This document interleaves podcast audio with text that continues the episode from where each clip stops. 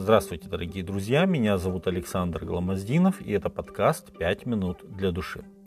И выступили израильтяне против филистимлян на войну и расположились станом при Авенезере, а филистимляне расположились при Афеке. И выстроились филистимляне против израильтян, и произошла битва, и были поражены израильтяне филистимлянами, которые побили на поле сражения около четырех тысяч человек. Первая книга царств, 4 глава, 1 и 2 текст.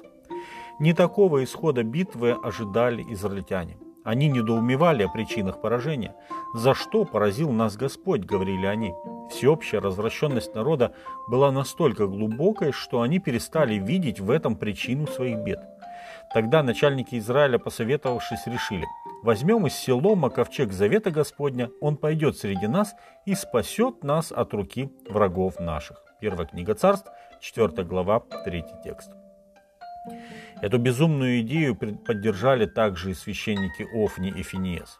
Именно они понесли ковчег Завета в надежде, что эта священная реликвия придаст силы израильскому оружию. Но чуда не произошло. Отнюдь поражение, которое обрушилось на израильтян, было еще более тяжелое. 30 тысяч израильтян пали в бою, а те, кто уцелел, разбежались по своим домам. Оба священника были убиты, и ковчег Господень попал в руки филистимлян. Первая книга царств, 4 глава, 10 и 11 текст.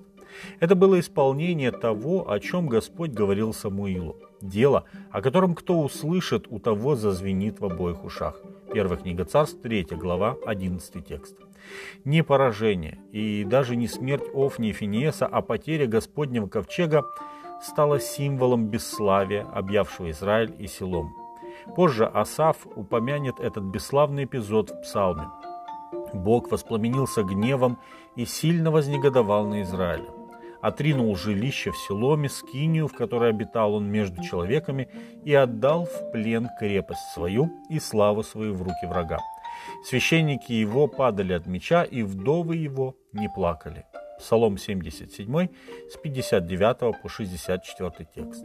Несмотря на то, что ковчег Завета пробыл в руках филистимлян всего 7 месяцев, первая книга царств, 6 глава, 1 текст, а затем вновь вернулся в Израиль, он больше никогда не возвращался в Селом. Более того, Селом, став городом-призраком, стал символом опустошения и проклятия. Именно с Селомом Господь позже сравнивал погрязший в растлении Иерусалим и храм во времена пророка Иеремии, кстати, прямого потомка священника Илия. Пойдите же на место мое в селом, где я прежде назначил пребывать имени моему, и посмотрите, что сделал я с ним за нечестие народа моего Израиля.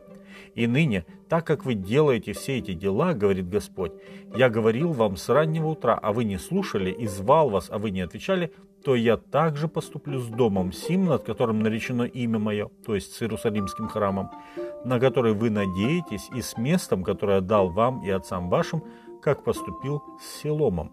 Книга Иеремии, 7 глава, с 12 по 14 текст. Кажется, что это и произошло во время разрушения Иерусалима 9 ава 586 года до Рождества Христова, когда вавилоняне разорили и сожгли Иерусалимский храм. Но на самом деле Господня слава оставила храм раньше – Священники и народ со своими грехами и идолопоклонством стали причиной ухода Божьей славы из храма.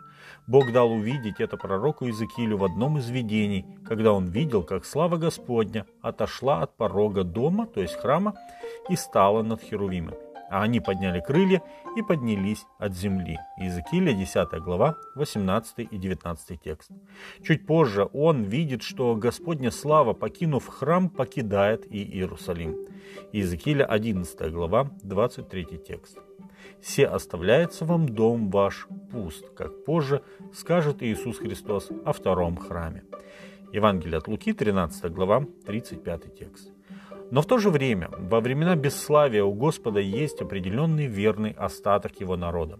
Во времена Илия это были Самуил и Аминадав, в доме которого в течение долгого времени хранился ковчег Завета.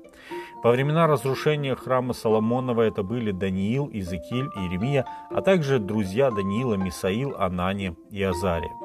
Во времена, о которых говорил Иисус Христос, это были исполненные Духом Святым Его ученики. Эти люди во времена бесславия являли славу великого Бога, не давая угаснуть пламени истины и Евангелия. С вами были «Пять минут для души» и пастор Александр Гломоздинов.